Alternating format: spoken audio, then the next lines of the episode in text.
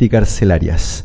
Así que nada, pues bienvenidos, bienvenidas, bienvenides sean a todas, a todos, todos que estén ahí sintonizando Radio Última Frecuencia este jueves 7 de octubre. Se acerca el día, se acerca el día. Estamos cargando, estamos cargando, estamos cargando.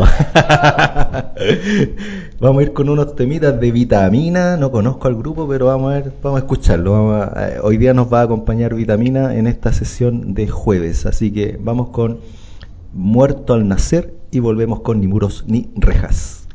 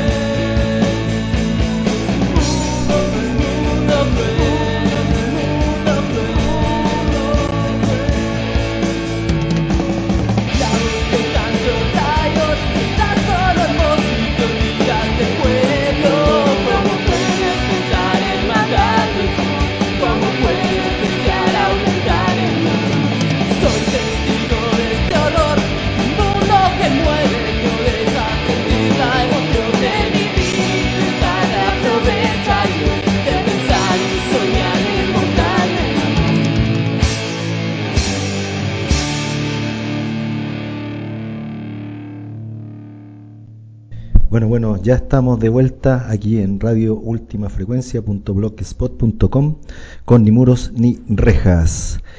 Y bueno, se vino octubre, octubre negro con este 12 de octubre, Plaza Leftraru Concepción, ex Plaza Independencia a las 16 horas esta convocatoria Diversas organizaciones sociales del Biobío convocan a una marcha para el día 12 de octubre en el marco de una nueva conmemoración de la llegada del colonialismo y el inicio del extractivismo en esta parte del mundo. Desde la arroba coordinadora Chorera señalan, como organización territorial y socioambiental del Tralcahuenú, nos sumamos al llamado a protesta y movilización generado en conjunto por diversas organizaciones del Gran Concepción contra el colonialismo que, transcurrido 529 años de su imposición a sangre en Abyayala, trasciende en sus expresiones más crudas del capitalismo y patriarcado. Vivir por la tierra y no morir por el extractivismo. Así que ya saben, 12 de octubre, Plaza Leftraru, Concepción, 16 horas, organizaciones en resistencia del Bio Bio.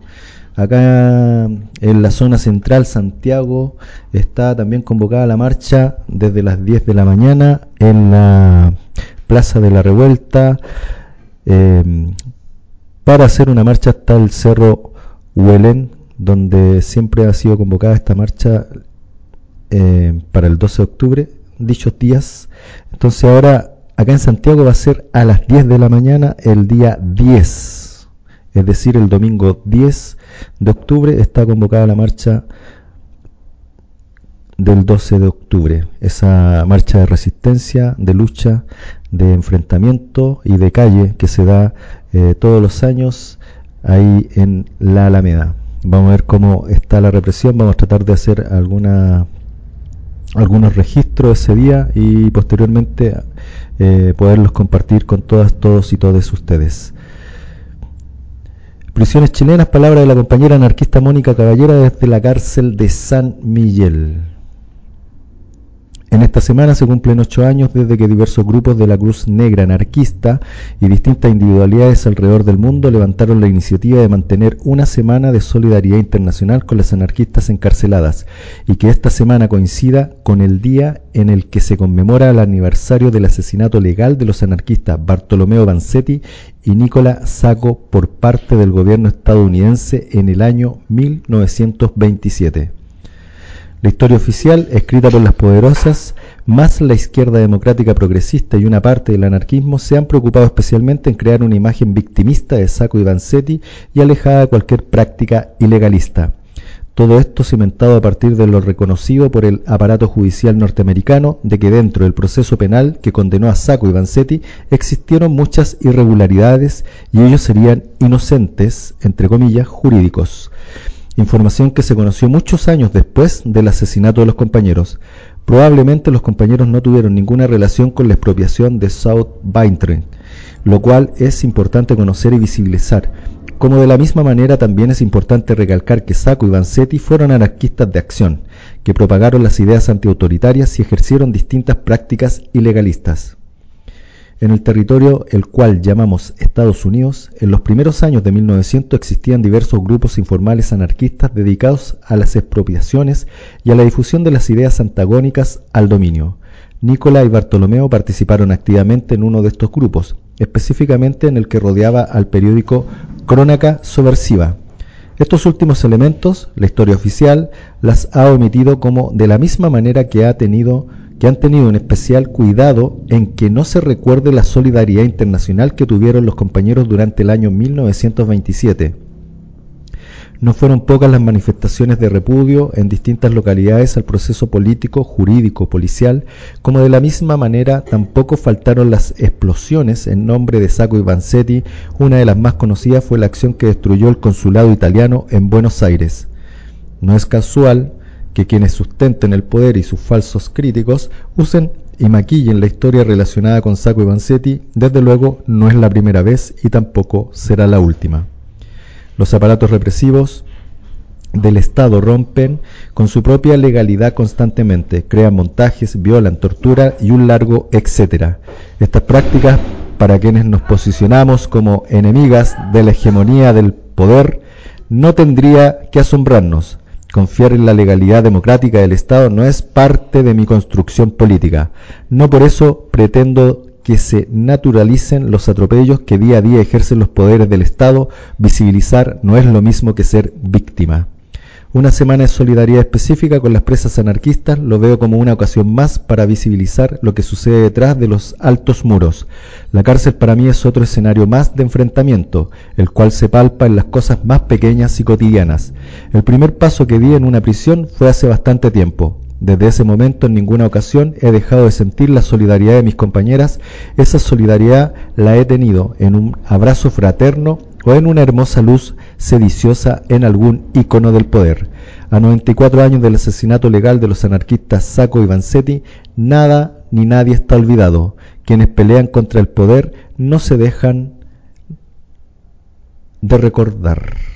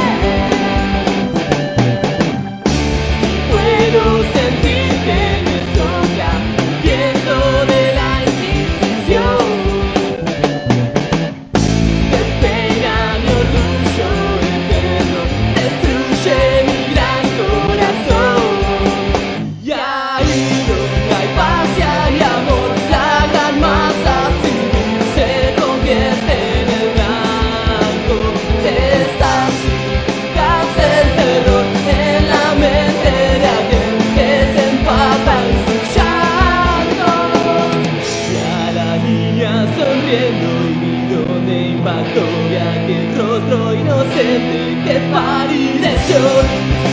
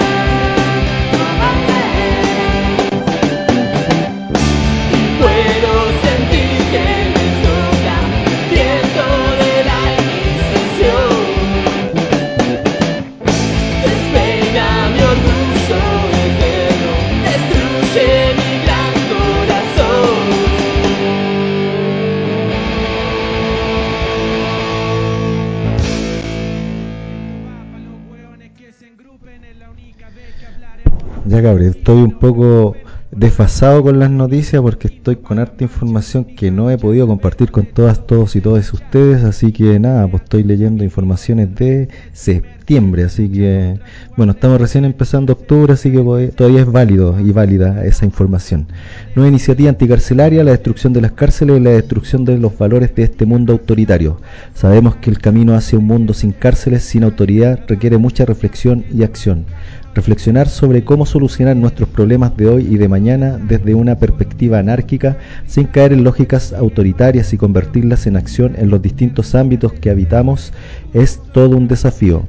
Nos encontramos en un momento donde el relato del miedo, el odio y la segregación suelen ser las claves para resolver los conflictos. A todo esto tenemos que anteponernos con claridad y firmeza, cuestionar la cárcel, sus objetivos, quienes la sostienen e instrumentan nos parece un primer paso importante para alejarnos de sus lógicas punitivistas y así pensar otras formas de, de cuidados en comunidad. Es por eso que invitamos a todas aquellas que les interese reflexionar, aportar y accionar hacia un mundo sin autoridad a leer, difundir e intercambiar en nuestro blog en gestación a lo largo de este camino iremos publicando e intercambiando todo tipo de material anticarcelario, ya sea informativo, lecturas y reflexiones para el debate, como también material relacionado a diferentes luchas que suceden dentro y fuera de las cárceles. Y esto está en anarquistas anticarcelarias con X al final. .wordpress.com Ahí está esta iniciativa desarrollada, así que pueden ahí eh, empezar a echarle una ojeada a ese blog y ver desde sus puntos de vista y particularidades e individualidades ese aporte anticarcelario que siempre es necesario en estos tiempos donde la sociedad entera se ha convertido en una cárcel.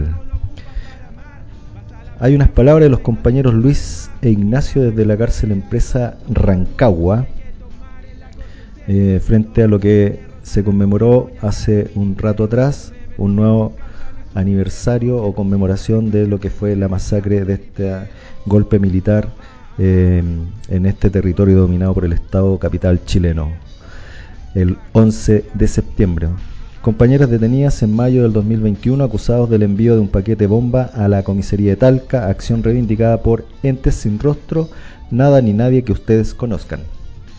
Ante una nueva conmemoración del 11 de septiembre, que la mejor conmemoración sean las acciones. 1. Memoria y acción. Vamos a esperar ahí que cargue un poco la página. El internet está medio lento, pero bueno, Así es la vida de la web.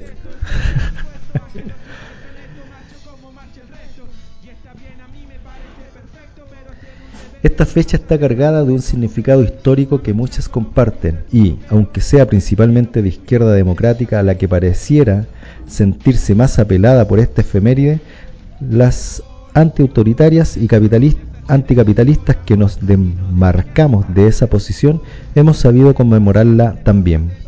Nosotros mismos lo recordamos moviéndonos con motivo de la ocasión, y es que es innegable que, para el desarrollo actual de la confrontación, hemos de tener en cuenta críticamente las experiencias de lucha previa.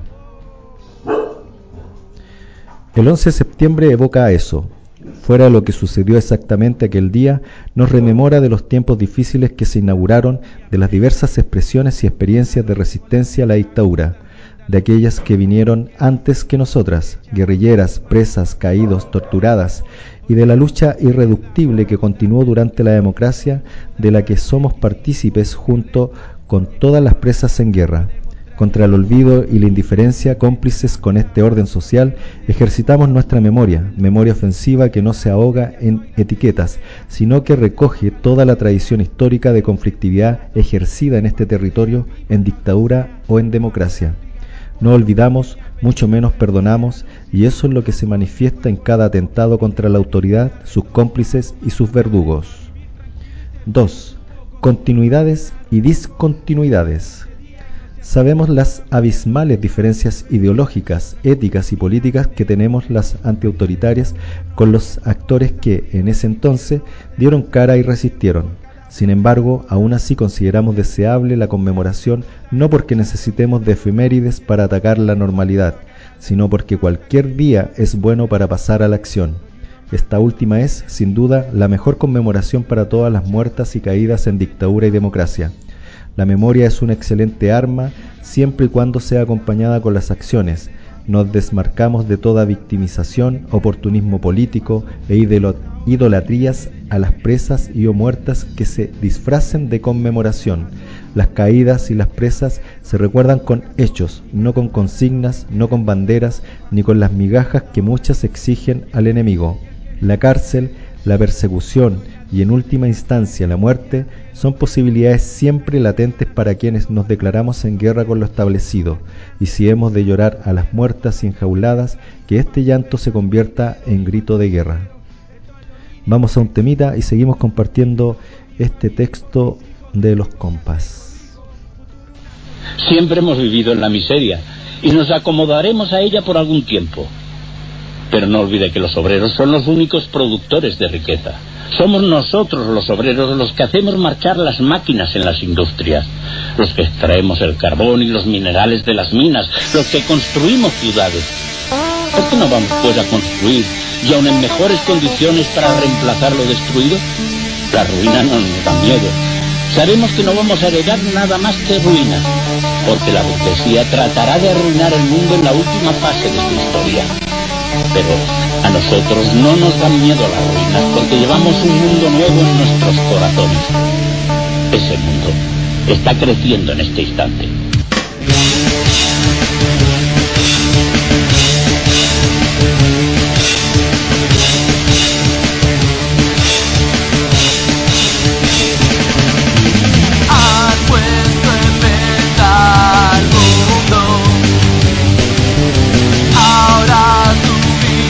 Volvemos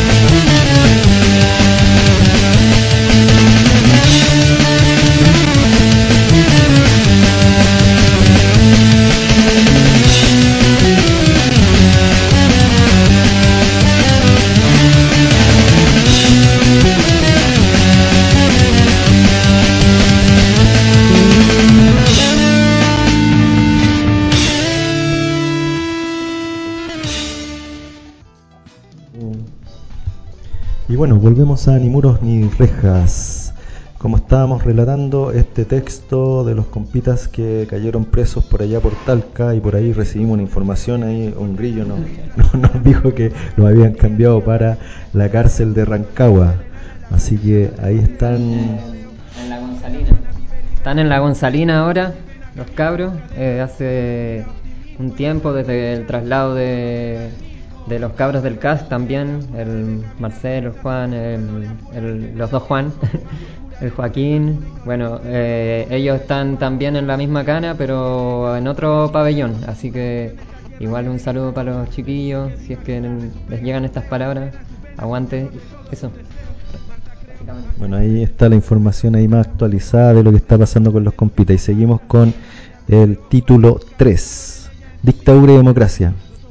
A quienes recordamos en esta fecha no es tanto a izquierda política de aquel entonces, pues ellas fueron, para otras compañeras más afines, los verdugos en un gobierno democrático como el que tenemos hoy en día, y nos referimos a la persecución de aquellas que no se redujeron a las vías institucionales y optaron por la confrontación, tanto durante el gobierno democrático de la Unidad Popular y durante la dictadura, como durante la transición y democracia posteriores.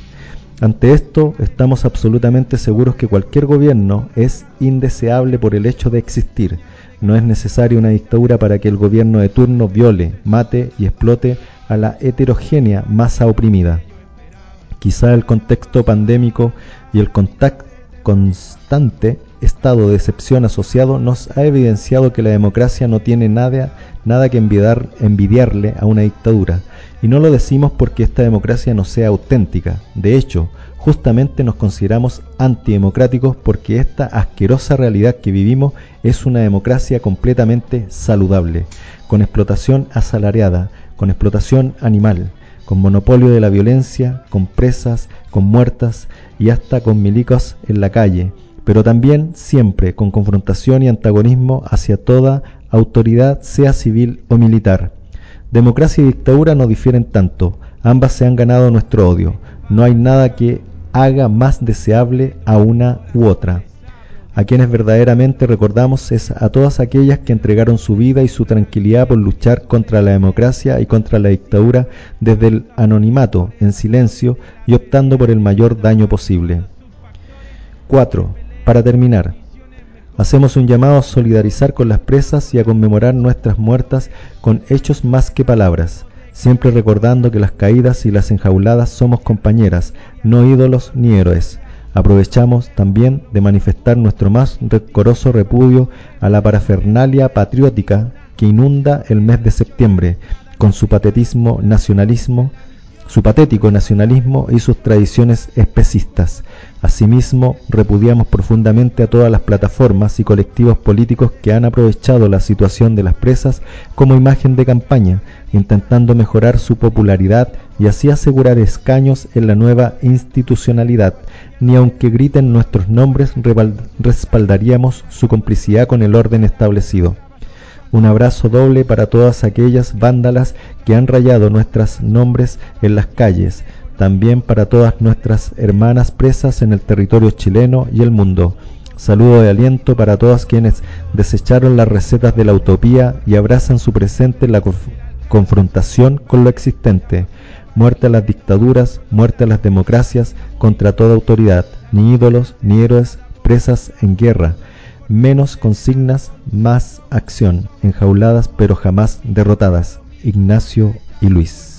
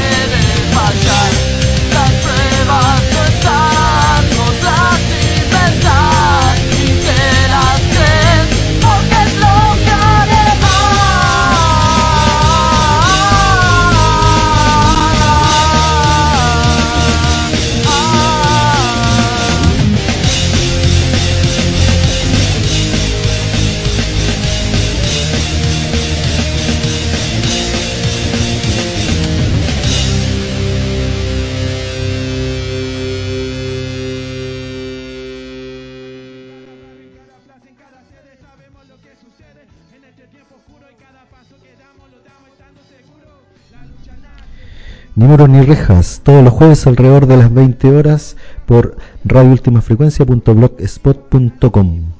Y nos pasamos, nos cambiamos de territorio, nos vamos directamente a Italia.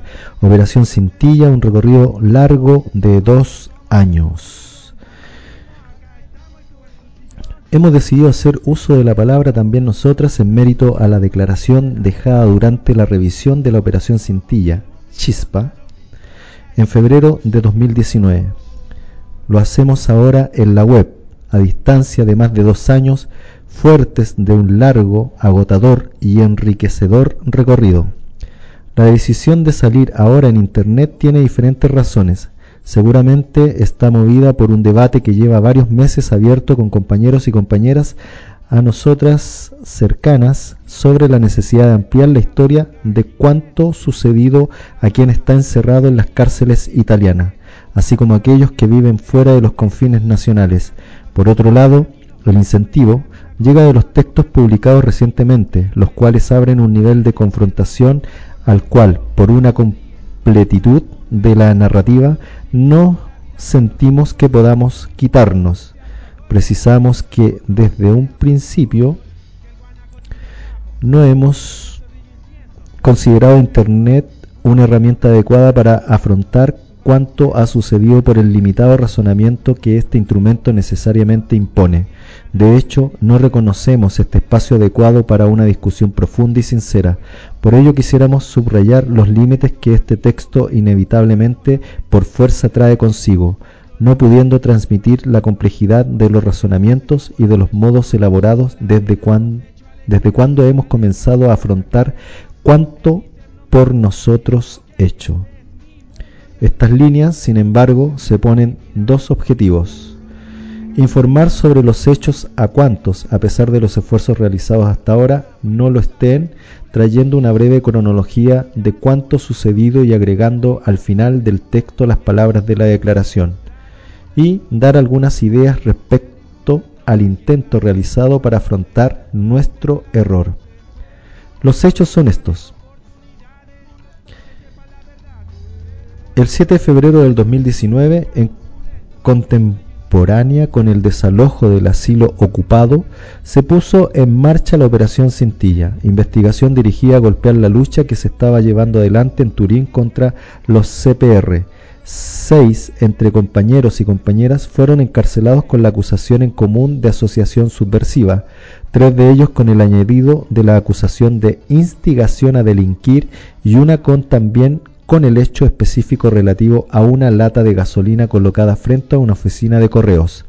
Además de los seis arrestados, una compañera ha sido investigada quedando en libertad, mientras que otra, acusada tanto por la asociación subversiva como por la colocación de un artefacto frente a una oficina de correos, inició una larga fuga que duró más de un año y medio para la revisión de la operación Cintilla que se llevó a cabo el 26 de febrero del 2019.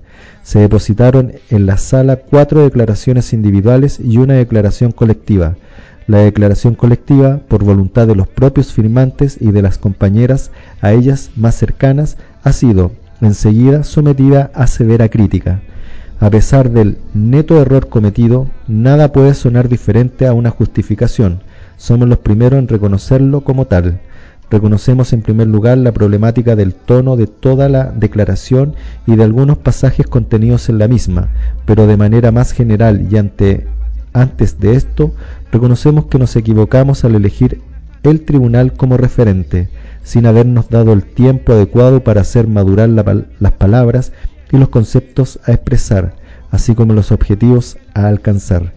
También pensamos que haya sido un error de método presentar una declaración colectiva sin el necesario confronto ni entre los coacusados y coacusadas, actualmente detenidas en dos cárceles diferentes, ni con las compañeras fuera con las cuales se ha luchado y, entre otras cosas, se ha llevado adelante la lucha contra los CIE CRP, CPR, bajo la acusación en la Operación Cintilla. Además, sin tener en cuenta que una compañera seguía todavía prófuga, la hemos obligado a confrontarse con las consecuencias de nuestra elección tanto en los tribunales como todavía hoy, que está bajo arresto domiciliario, respecto a la solidaridad que se podía y se puede desarrollar en torno a su situación.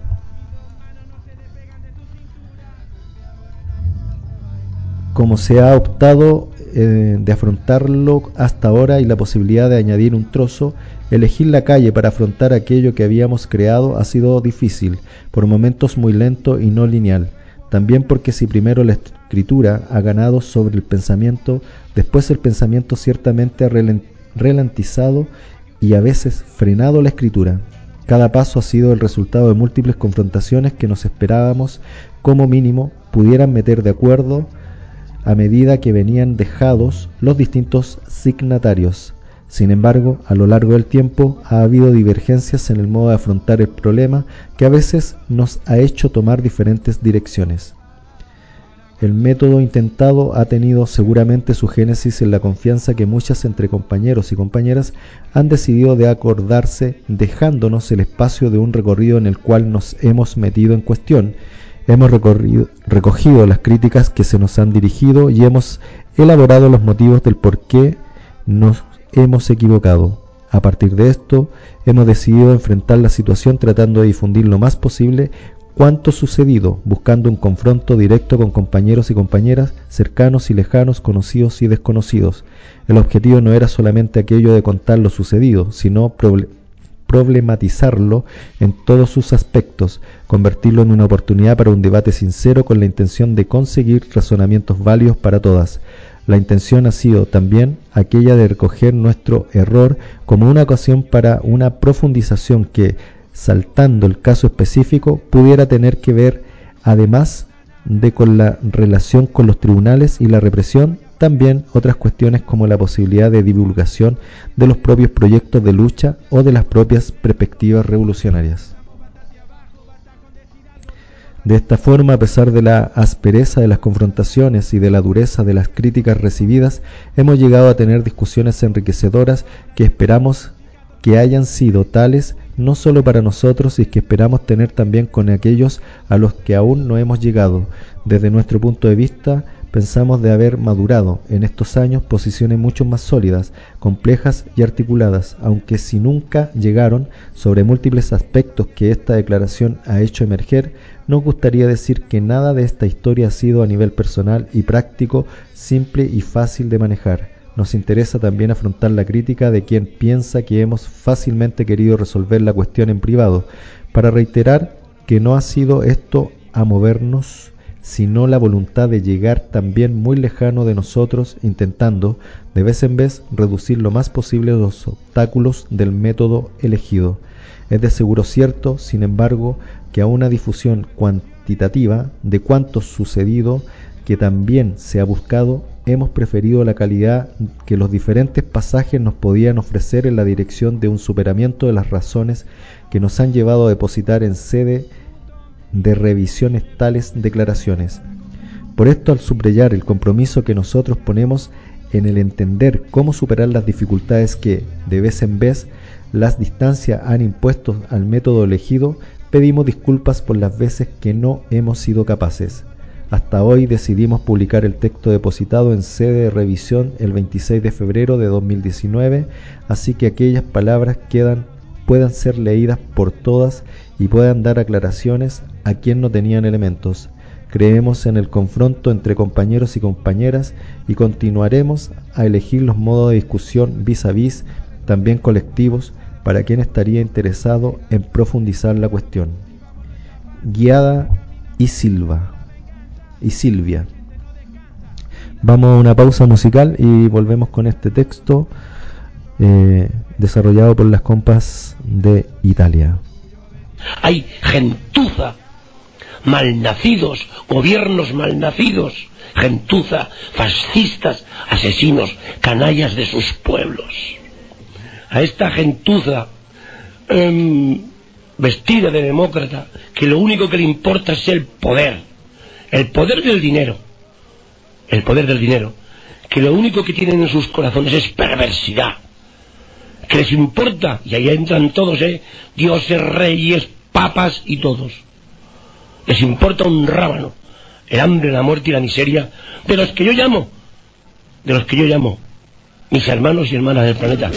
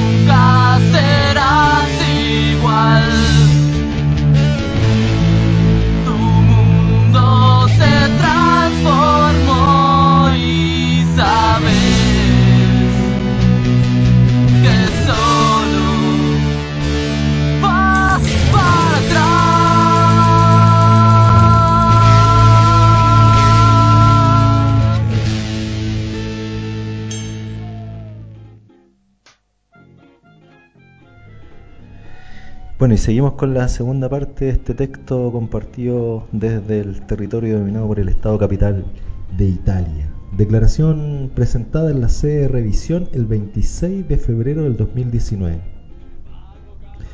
Tras la lectura de la ordenanza y en un primer confronto que hemos conseguido tener entre los imputados detenidos en la misma sección de la prisión de Ferrara, declaramos cuanto sigue, las comillas están tomadas de la ordenanza de no formar parte de ninguna componente más restringida y secreta respecto a los habituales frecuentadores del ex espacio ocupado denominado asilo, que normalmente pensaban en concentraciones, cenas benéficas, conciertos, piquetes y diversas iniciativas. De no haber elaborado nunca ningún proyecto para la realización de los delitos objetivos contestados ni ninguna división de roles o estrategia compuesta de fases o de niveles.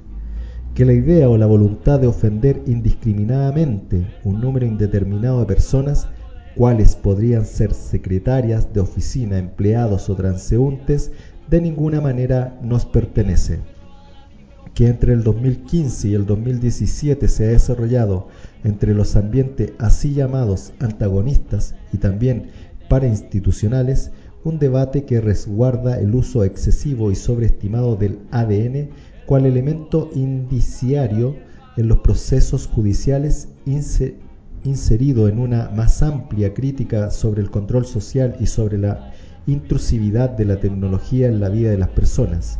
Un debate que evidentemente se ha reflejado en diversas iniciativas públicas, pero también en charlas más informales entre amigas y amigos. En particular modo, recordamos diversas discusiones en mérito a la intromisión del banco de datos de los detenidos, insertado después en aquellos años, así como de algunas solicitudes de pruebas hasta ahora inusuales, vinculadas a iniciativas de calle, también en ocasión de las protestas, no expo, solicitudes de pruebas sobre las cuales algunas de las personas implicadas habían también publicado sobre Internet textos de crítica y análisis. También hay que destacar, como en ocasión de las detenciones del 28 de noviembre del 2016, a cargo de algunas amigas y amigos que frecuentaban el ex asilo ocupado, entre las cuales Silvia Ruggeri, aprendimos por primera vez de la toma de muestras obligatoria del ADN en caso de aplicación de medidas cautelares, alimentando aquel orden de críticas y razonamientos poco antes expuestos también porque no se sabía si era posible rechazarlos, como es posible en otros países como en Francia. Por último, hay que destacar como muchos frecuentadores del asilo ocupado y participantes en las diversas iniciativas que sucedían en el barrio han sido, más veces, sometidos a medidas cautelares en el ámbito de investigaciones a menudo referidas a hechos de menor importancia. En particular modo, se recuerda las investigaciones y las medidas del 18 de diciembre del 2015 18 de mayo del 2016, 29 de octubre del 2016, 3 de agosto del 2017, medidas a continuación caídas o redimensionadas por el Tribunal de Revisión de Turín y en algunos casos que han visto la absolución en la fase de juicio o a multas muy reducidas en comparación con la sospechada gravedad inicial. Motivo que llevaba a muchos amigos y amigas a discutir sobre el clima intimidatorio puesto en acto por la Procura hacia las actividades de lucha y protesta, utilizando prácticas cuales protestas y piquetes, sobre todo en el confronto de jóvenes que se acercaban a estas iniciativas. Bueno, esa es la declaración que hacen los Las Compas, eh, que hicieron en ese entonces y por la que sacan esta, este escrito en este tiempo. Vamos a otro temita musical y volve- volvemos a Ni muros ni rejas. Trabajador, no más sufrir, el opresor ha de sucumbir. Levántate, pueblo leal, al grito de revolución social. Llama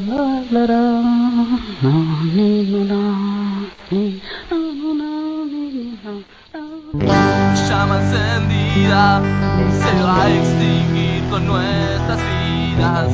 El espíritu de lucha no lo pagará tu plusvalía. Miles de obreros luchan por su dignidad contra el asesino más mediocre de la humanidad. No vamos a bajar nuestros brazos. Paso atrás quiero ver fracaso.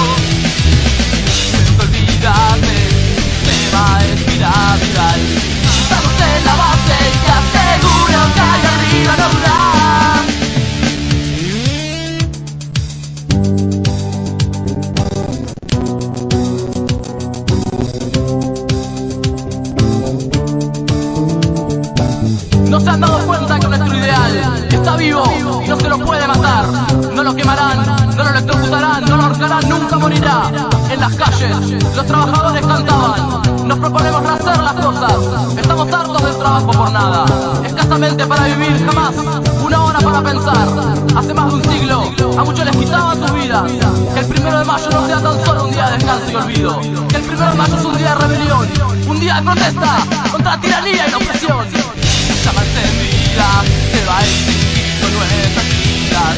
El espíritu de lucha no lo faltará en tu valía. Miles de obreros luchan por su dignidad. Contra el asesino más mediocre de la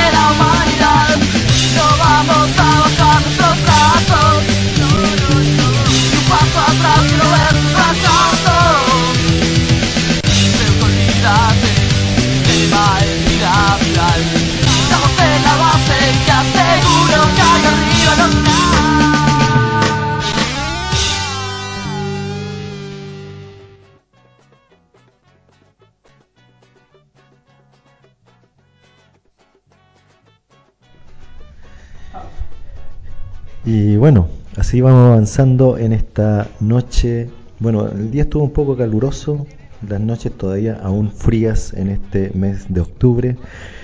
Y seguimos con Ni muros ni rejas. Comunicado el compañero Pablo Bahamondes Ortiz, oso ante el comienzo del juicio en su contra. Elegimos vivir la vida por el filo del abismo y no por los senderos de la muchedumbre mansa que se arrastra mendigando al poder. Extracto célula nihilista del ocaso del fuego, Argentina. Ya han pasado tres años desde mi detención y luego de una serie de intentos jurídicos para realizar el juicio oral de manera presencial, los tribunales rechazaron tales posibilidades sin poder tener una legítima defensa, por lo cual solo me encontraré frente a una pantalla viendo el absurdo espectáculo de jueces, fiscales y policías ejerciendo su poder para dejarme los máximos años posibles aquí dentro. Nada que creer, nada que esperar de la justicia. Mónica Caballero. Seguir con, el, con la frente en alto ante cualquier escenario posible, reconocerse como un cautivo de guerra es y será el camino trazado. enfatizar que no hay nada que declarar ni reconocer al Estado por este recorrido asumiendo el conflicto contra este mundo de miseria constante. Han sido tiempos de interminables aprendizajes, han habido tiempos de soledades y de compañías, tiempos en que rompes y generas vínculos, en fin, tiempos que no serán silenciados en lo absoluto y que de seguro te hacen más fuerte que ayer. No soy, ni seremos, ni serán los únicos aquí. Muchas hermanas se encuentran desde hace ya bastante tiempo reflejando la continuidad de la lucha irrenunciable por la liberación total. Y es así que nos hemos ido aunando tanto en la práctica como en el discurso frente a diversas temáticas anticarcelarias, apuntando a los verdaderos enemigos, construyendo lazos cómplices de hermandad insurrecta.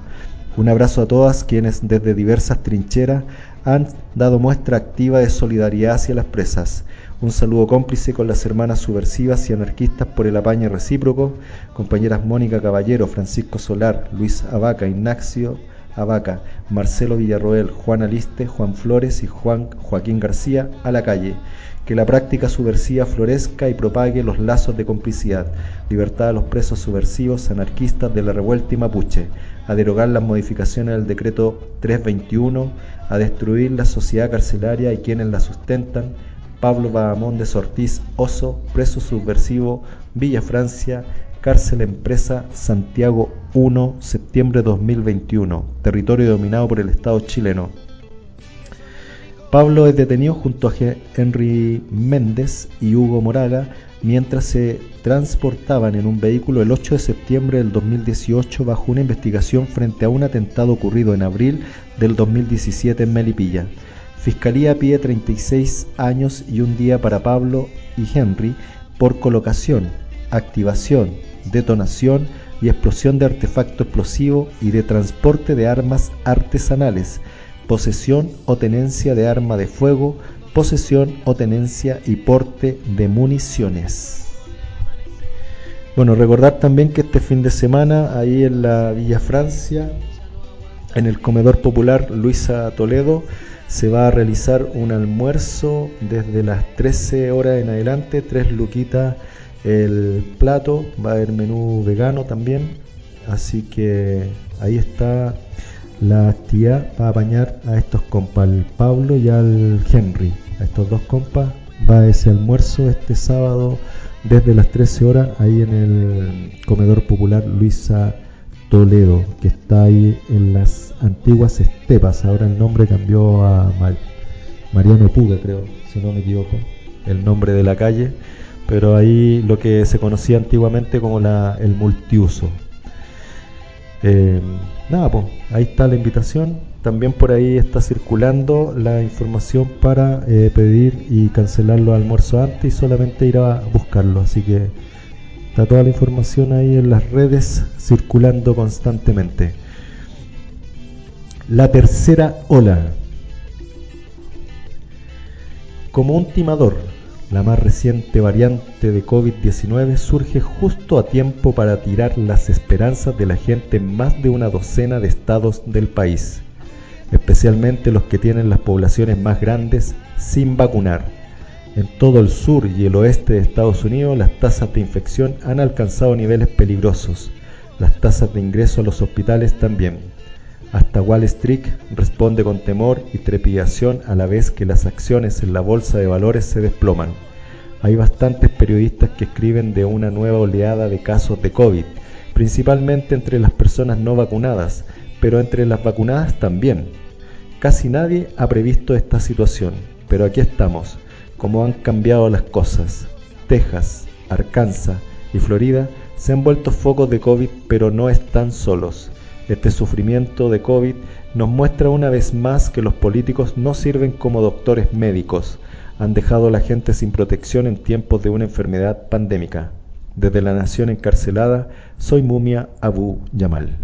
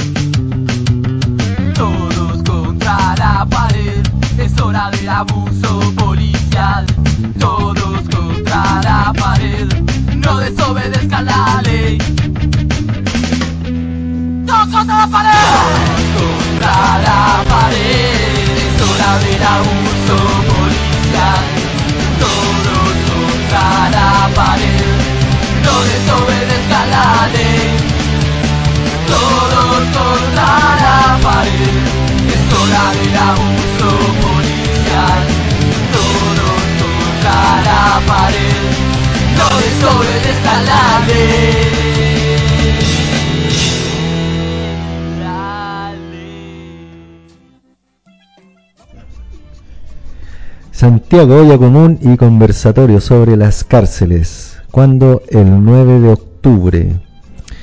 Plaza Catrillanca, Montserrat, Puente Alto. Convocan olla, la olla de Puente y Asamblea Libertaria Cordillera. Acopio para las presas, trae tu paño, 14 horas de la tarde, sábado 9 de octubre. Compañeros, les dejamos cordialmente invitados a esta hermosa actividad que estaremos realizando junto a la olla de puente, donde tendremos rica comida y estaremos conversando sobre las cárceles. Estaremos desde las 14 horas del sábado 9 de octubre en la Plaza Catillanca, ex Monse. En esta jornada estaremos recibiendo acopio para compas preces y es abierta para que tires tu paño. Les esperamos, Asamblea Libertaria Cordillera. Bueno, también acá eh, en esta página de la peste también encontramos lo que es la actividad, el almuerzo solidario por Pajita y Oso, este 9 de octubre, espacio comunitario Pablo Vergara Toledo. Así era, pues no era Luiso Toledo.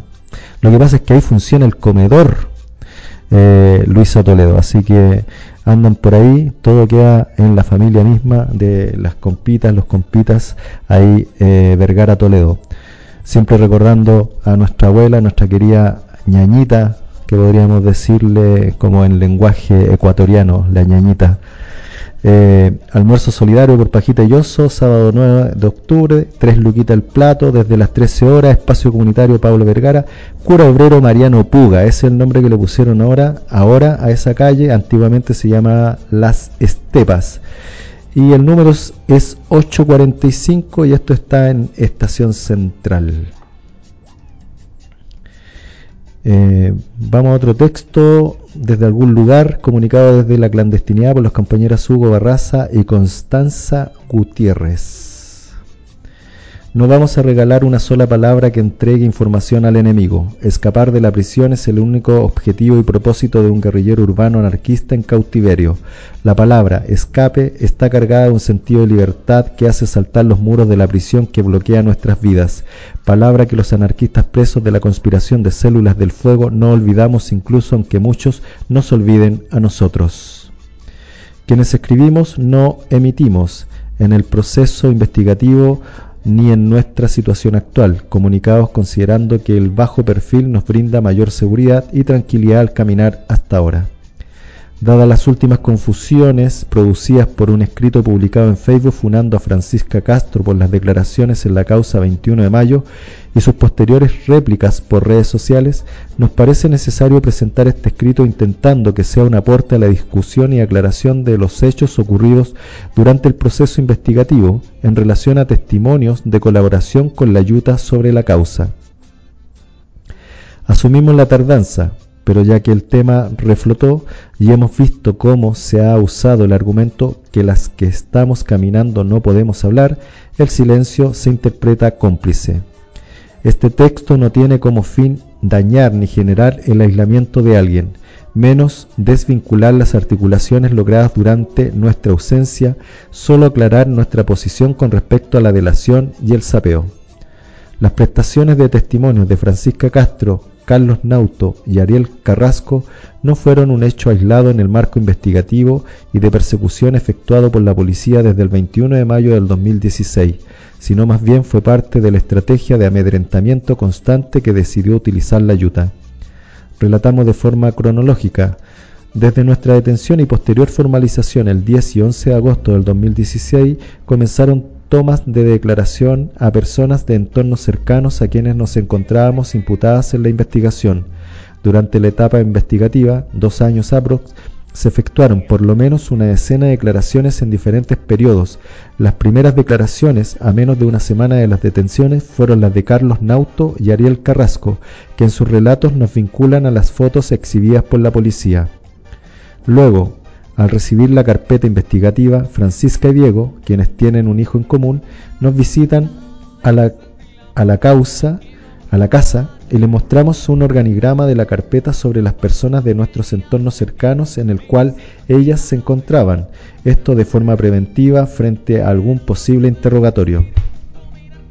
Meses después, Francisca se acerca con Diego de forma voluntaria al OS9 de Santiago acompañados por el papá de Diego, Queremos ser enfáticas en esto. Nadie las fue a buscar a casa. Concretamente habían recibido una citación y algunas llamadas en su búsqueda. También es pertinente dejar en claro que ninguna de las antes mencionadas declaró bajo tortura. Al volver a Valparaíso nos relatan que han ido a declarar para evitar inconvenientes, porque habían estado intentando ubicar a Francisca y le habían aconsejado que era mejor que declarara para salir del problema. Aparte de eso nos dicen que se habían preparado de forma previa para ir como intentando bajar la tensión. En la siguiente actualización de carpeta, teniendo sus declaraciones en mano, nos percatamos que Francisca también nos vincula a cuatro de nosotras, de las cuales dos escribimos esto, con las fotos exhibidas por la Yuta, de igual forma que las declaraciones anteriores hechas por Carlos y Ariel. En este punto es pertinente aclarar que ninguna de las imputadas en la causa declaró. Mencionados estos hechos es que reflexionamos. Yo, Hugo, Considero que Francisca también fue de las personas que no se alejó a diferencia de muchas otras después del momento represivo ocurrido el 2016. Esto fortaleció nuestra relación de amistad previo a su declaración. Fue un error no cortar de raíz mi relación con Francisca al saber que había declarado. El lazo afectivo que tenía con ella en ese momento era fuerte. A esto hay que sumarle la soledad y el aislamiento en los que me vi inmerso producto del miedo a la ayuda de algunas personas que me rodeaban, que quizás temían ser integrados a la causa. No logré observar en aquel entonces que esto generaría problemas y confusión a futuro por falta de autocrítica. Por otra parte, durante la etapa previa al juicio oral, parecía más prudente no generar roce con las personas que iban a ser convocadas a declarar nuevamente durante el juicio. Ilusamente esperaba que esa oportunidad sea aprovechada por, esas por estas personas para enmendar, aunque sea en parte, su cagada. Ambos entendemos que puede desconcertar o confundir nuestra pronunciación débil hasta ahora frente a estos hechos a la opinión general que tuvo y tiene la gente del tema. También la discreción con que mantuvimos la información para evitar darle más material a las carroñeras que se dedicaron en el curso de la investigación a difamarnos, tomando el rol de investigadores, echando a correr teorías e infamias de forma paralela a la prensa y la fiscalía sobre los hechos. Las reflexiones y nuevos datos que salían en la carpeta solamente las compartíamos con compas cercanas, afines y de confianza, ya que consideramos en ese momento que les servía la info para activar desde el anonimato también por la ansiedad, el estrés y la tensión de sentir en tus espaldas la bota del Estado. Nos mantuvimos concentradas solo en zafar el juicio oral y en la idea de no perder la oportunidad si había que fugarse. Hace unos días Francisca publicó un escrito donde justifica su error, entre comillas, apelando a que su declaración estaba pactada con nosotras y que hubo un estudio conjunto de forma previa para asistir a declarar. Eso es una falacia rotunda. No podemos tolerar que diga que está todo bien. Empieza su texto con autocrítica, pero la segunda mitad se dedica a justificarse, tergiversando los hechos primero y luego abusando de la ausencia de nuestra voz. Nos preguntamos, ¿está asumiendo que su error tiene consecuencias o solo busca limpiar su imagen? Es una pregunta retórica, no estamos iniciando un diálogo.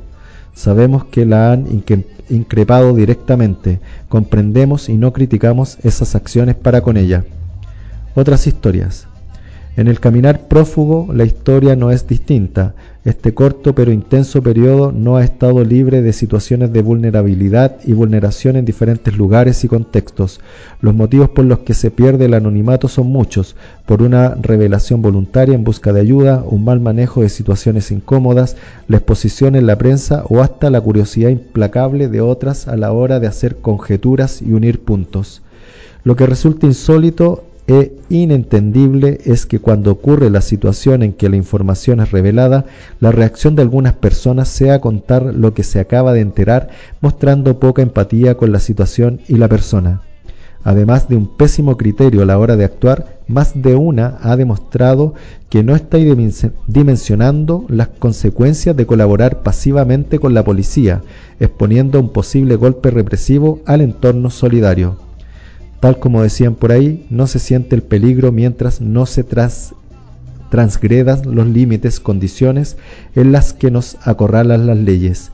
Cuando se está desde una postura ciudadana, pacifista, legalista o pose, resulta bastante sencillo y cómodo no tomar posición y defender prácticas nefastas en entornos politizados en función del utilitarismo, amiguismo, conveniencia. Finalizando, Pensamos que con este tema, el de la colaboración activa o pasiva con la ayuda, es pertinente aclarar posturas. Nosotras no validaríamos jamás la colaboración o pacto con la policía. No lo hicimos en el proceso investigativo, judicial y está más que claro que no lo haríamos hoy por hoy. Hemos decidido forjar nuestros caminos de manera rebelde y consecuente con lo que pensamos y hemos experimentado, por supuesto de manera individual, pero siempre ha sido algo en lo que hemos coincidido. Nos suena a infantilismo e inconsecuencia el intento de matizar o diferenciar tipos de sapeos en bueno o malos, con criterios como la información se entregó bajo coacción o de forma voluntaria, la declaración finalmente se usó como evidencia o no para dar el fallo. Hubo o no hubo condena. Entregó información directa a la policía o solo en entornos cercanos. Fue con buena o mala intención. Como estamos abordando las actitudes o prácticas que colaboran con la represión, exponiendo a individualidades y o grupos de afinidad que pasan a la acción, es algo que falta debatir y reflexionar no sola entre quienes conspiran y han decidido posicionarse desde la guerra contra el poder, también en los entornos que se vinculan a ideas y prácticas antiautoritarias. Es una contradicción pretender ser solidaria o antiyuta y al mismo tiempo avalar, encubrir y justificar la delación. Es un peligro latente mantener cerca a personas con actitudes de figurar o presumir o con criterios irresponsables al momento de emitir opiniones, en en entornos que están pasando la ofensiva. Ejemplos para dar hay muchos y la intención no es extender el texto. Hacemos un llamado a la discusión sobre qué hacer en un contexto represivo, sobre la delación y prácticas de seguridad, sobre la cárcel y la clandestinidad, sobre represión y solidaridad anticarcelaria. Para crear afinidades, lazos y complicidades libres y fuertes en el ataque, creemos necesario seguir tensionando y afilando nuestras prácticas, reconocer los errores y aprender de ellos. Nosotras no somos la excepción y nos toca hacernos cargo ahora y en la decisión de vivir nuestra vida guerra lo más consecuentemente posible. Fuerza y templanza para las compas en el camino de la clandestinidad, le llevamos en cada sonrisa furtiva de estos caminos azarosos, azarosos, amor inmesurable con quienes nos encontremos en sueños y pensamientos rebeldes, abrazos de fuego y mares indomables a todas las presas secuestradas por el poder y que resisten inquebrantables tras los muros, fuego a la ayuda institucional y ciudadana por la destrucción de la sociedad carcelaria, libertad a todas las presas, Hugo Barraza, Constanza Gutiérrez.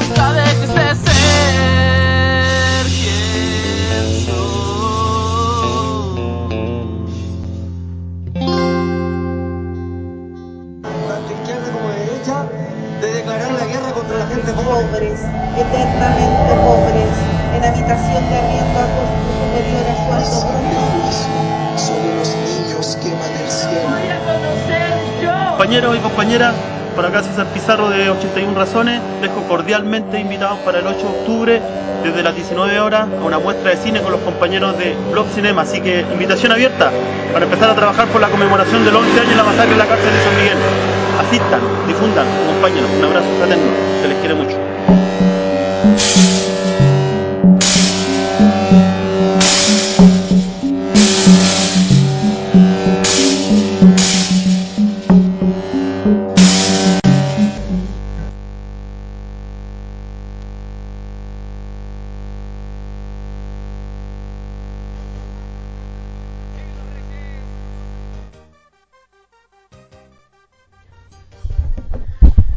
Bueno, compa, ahí está el, la, noticia está, o sea, no la noticia, sino la información en, con relación a la actividad de este 8, como todos los 8, ahí afuera de la cárcel San Miguel, eh, se junta 81 razones con un montón de compas eh, que están apañando todo ese universo anticarcelario. Así que este 8, como lo decía el compa César ahí, eh, estallido carcelario, muestra de cine, video docus por, la, por las presas de la revuelta, taller intervención, metraje análogo, festival de cine anarquista, estallido visual, dos años de la revuelta, Trense y Gerardo Orias, poesía sonora, experimental y reapropiación.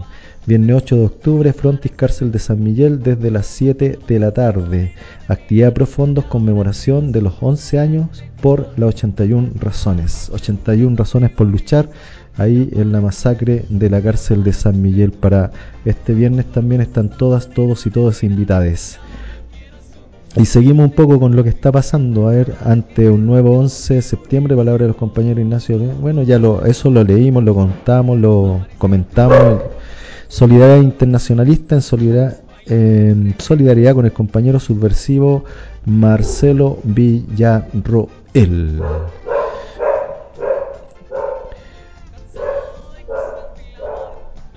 Y vamos, creo que es un afiche, porque no sale. Ah, no. Jornada Solidaria Internacionalista con Marcelo Villarroel y presas políticas subversivas de larga condena. Video streaming realizado el día domingo 12 de septiembre. Ah, esto fue una actividad que la comunicamos en su respectivo momento, el cual contó con música e información sobre la prisión política. La instancia fue transmitida por distintas iniciativas en América Latina, sin fronteras ni naciones, ciclo de cine anticarcelario, antídoto, antídoto, publicaciones, Furia Anarcofeminista Lima, Radio Plaza Dignidad, Radio Curruf. Así que ahí estuvieron la... Esa jornada se estuvo transmitiendo en vivo. Espero que realmente hayan caído sus luquitas que se necesitan siempre en todo el universo carcelario. Eh, actualizaciones sobre la vigilancia especial a una compañera en Génova. Volvemos al territorio, territorio italiano. En el mes de agosto se ha emitido el resultado del recurso de apelación contra la medida de vigilancia especial para una compañera en Génova. La solicitud de revisión de la medida, aplicada con todas las restricciones, ha sido rechazada y ha resultado evidente cómo, a pesar de la acusación de terrorismo, pilar fundamental del teorema acusatorio, haya caído, la medida se haya mantenido íntegra siempre por la misma razón, o sea, la adhesión a la ideología anarquista las abiertas manifestaciones de solidaridad con los militantes de la Federación Anarquista Informal, por el apoyo a los anarquistas detenidos, por incitación a la acción directa, por la difusión de material de contrainformación. En el mismo mes de agosto, a propuesta de la Jefatura de Policía de Génova, se han dictado nuevas medidas en, su contra como corolario de la vigilancia destinada a limitar aún más capilarmente su libertad golpeándola en el ámbito de sus afectos, añadiendo nuevos límites y dificultades a la autorización, finalmente concedidas tras siete meses de espera para ir a visitar a su propia familia que reside fuera del municipio donde está obligada a permanecer. Además, su permiso de conducir también le ha sido incautado con el absurdo pretexto de que el hecho de poseerlo podría ser funcional a la comisión de delitos sigue reproponiéndose sin inmutarse y monótono como un disco rayado el solito ritornelo. La compañera en cuestión es anarquista, por lo tanto es peligrosa, y lo confirma el hecho de que está sometida a investigaciones en cuanto anarquista. A este paso se podría continuar hasta el infinito. En estos tiempos de experimentación de herramientas de control social extendidas a grandes sectores de la población, los anarquistas han acumulado una cierta experiencia al respecto y han ya desenmascarado desde hace tiempo las mentiras de la narrativa sobre derechos y libertades a las cuales es posible acceder en la sociedad civil y democrática concediendo en cambio obediencia, delegación y legitimación resulta bastante evidente el hecho que los efectos de la adhesión al contrato social son mayoritariamente a favor de unos pocos y en detrimento de muchos. Pueden mutar las condiciones contingentes, pero la deriva actual de autoritarismo no es una novedad, es la perfección de aquella herramienta de control social que ya conocemos.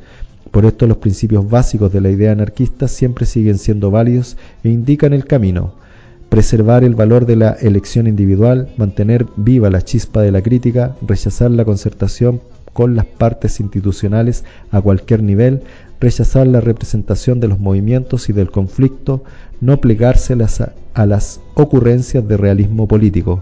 No se reivindican por estéril sectarismo, sino porque son instrumentos de lucha que han apoyado el pensamiento y la acción, ya sea en la calle o en otros lugares, en muchas o en pocas a enfrentar con la teoría y la práctica las muchas odiosas porquerías que estos tiempos infames nos golpean en la cara. La mercantilización de nuestras vidas, el saqueo del ambiente natural, la autoridad y el control social cada vez más omnipresentes, las discriminaciones, la violencia del Estado, la propagación de la lógica del beneficio que devasta a la humanidad en una espiral de guerra, miseria y esclavitud, entre las motivaciones que se dan para justificar la peligrosidad social, cobra protagonismo el interés por las cuestiones y las luchas anticarcelarias, y ciertamente no es una coincidencia. Desde siempre, pero en el último año y medio aún más, las cárceles de todo tipo representan un verdadero y propio artefacto a relojería que podría explotar. En aquellos lugares las cuestiones que hoy en día serpean entre las plazas de cualquier color pierden cualquier ornamento y se convierten en una verdadera y propia lucha por la supervivencia. Y cuando se lucha por la vida, se puede arriesgar a perder toda vacilación y miedo. Luchar contra la prisión en sus formas es luchar contra la institución del Estado mismo, es minar en sus cimientos el castillo de la autoridad constituida, el ámbito donde podría coagularse en el sentido más verdadero y fecundo la práctica de la solidaridad de clase. Y entre otras, en las cárceles de este país están encerrados también nuestras compañeras y parece que manifestar solidaridad con ellos y difundir información o textos que les conciernen equivalga a contagiarse de una especie de virus que desencadena inevitablemente reacciones represivas en cadena.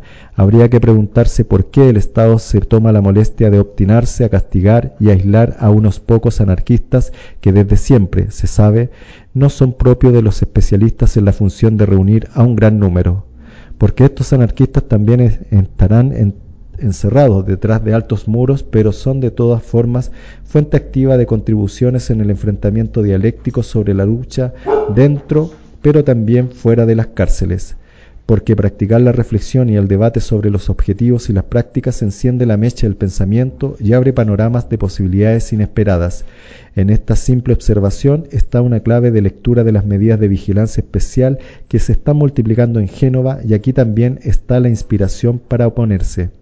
Esta medida se aplica sobre el individuo, tiene la intención de restringir la libertad personal y el círculo de las posibilidades, aislar y obstaculizar los contactos y las frecuentaciones, se insinúa entre los pliegues de la vida cotidiana, así como el nivel de control al cual se viene sometido a través del mecanismo de la autolimitación, que luego tanto auto entre comillas no es sí como en el caso de la compañera, vienen aplicados ulteriores niveles cada vez más rigurosos y asfixiantes limitaciones en el momento en el cual no se resigna a perder libertad y espacios del actuar. Y entonces la respuesta puede ser simplemente actuar en la dirección diametralmente opuesta, se podrían tener opiniones diferentes sobre el hecho que un camino de oposición a las medidas de vigilancia especial tome o no en consideración el aporte de aquellos compañeros que los efectos de estos procedimientos los están ya afrontando. Seguramente las diferentes visiones dependerían de los objetivos que un camino se propone. El hecho de no moverse con la intención de construir fuentes comunes de lucha no significa ser sectarios. Si acaso indica la intención de rastrearse complicidad sobre la base de un principio que no es necesariamente agregativo, pero seguramente interrogarse y confrontarse sobre el significado de aquello que sucede y sobre las estrategias para impedir que las compañeras deban afrontar solas el aislamiento al cual el Estado, con todos sus aparatos, podría obligarlas, es el modo para empujarse un poco más allá y hacer que la solidaridad no solo se exprese como testimonio, sino también sea concretamente activa.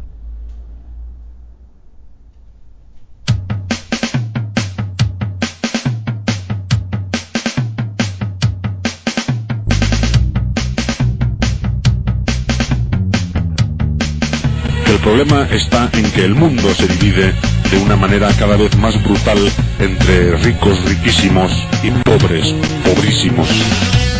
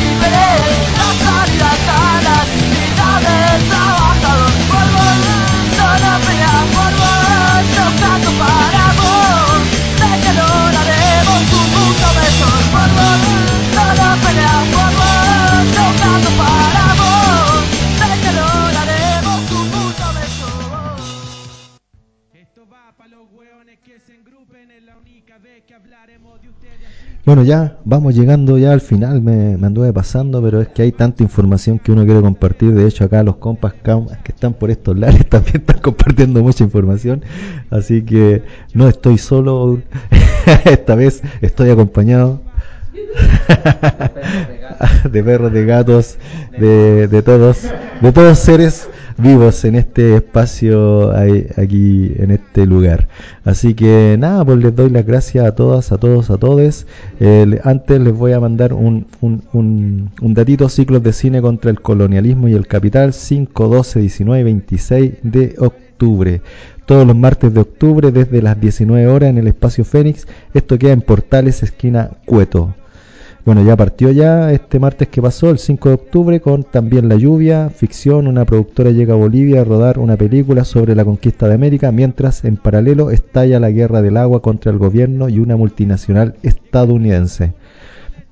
El 12 de octubre, Nehuen Mapuche, documental grabado desde las mismas comunidades mapuche y sus enfrentamientos con la policía. El equipo de producción es perseguido por la inteligencia estatal, culminando con la detención y encarcelamiento de su dir- directora Elena, no, sí, Elena Varela. El 19 de octubre, La conspiración de Chicago, documental tomando como inicio la muerte de Pinochet. Este documental muestra las distintas perspectivas de enfrentamiento contra un sistema de opresión endurecido en dictadura y perfeccionado en democracia. Y el 26 de octubre, Mapuche, La Tierra se levanta. Documental, trabajo audiovisual que analiza la lucha y resistencia en el pueblo Mapu. Así que con esa invitación nos vamos. Esperamos encontrarnos el próximo jueves alrededor de las 20 horas en radioultimafrecuencia.blogspot.com como siempre en Ni muros ni rejas. Abajo los muros de las prisiones.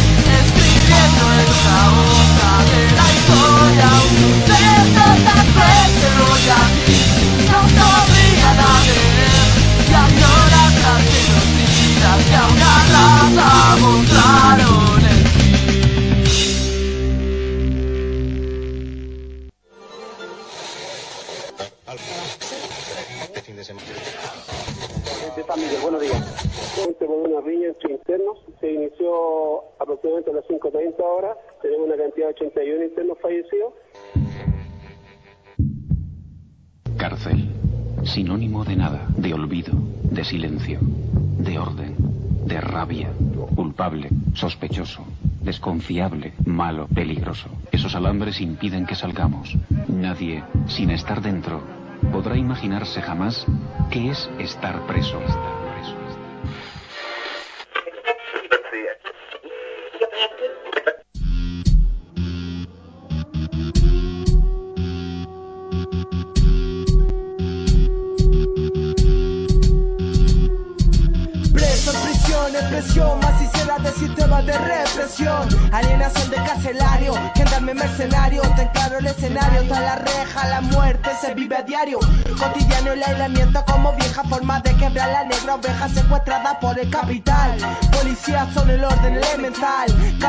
que quiso pensar y cuestionar.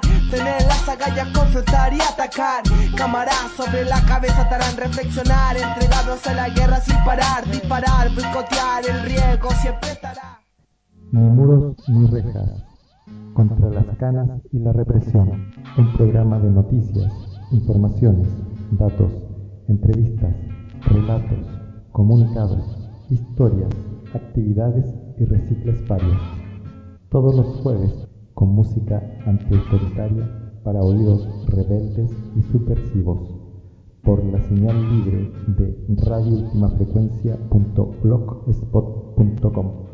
Dando el paso a la revuelta, estate atenta que el atentado tienta. Los muros de la cárcel tiemblan, los recluidos en motín te. Mata a un gendarme mercenario, ten claro el escenario, está la reja, la muerte se vive a diario. El asesino es el estado carcelario. Mata a un gendarme mercenario, ten claro el escenario, está la reja, la muerte se vive a diario.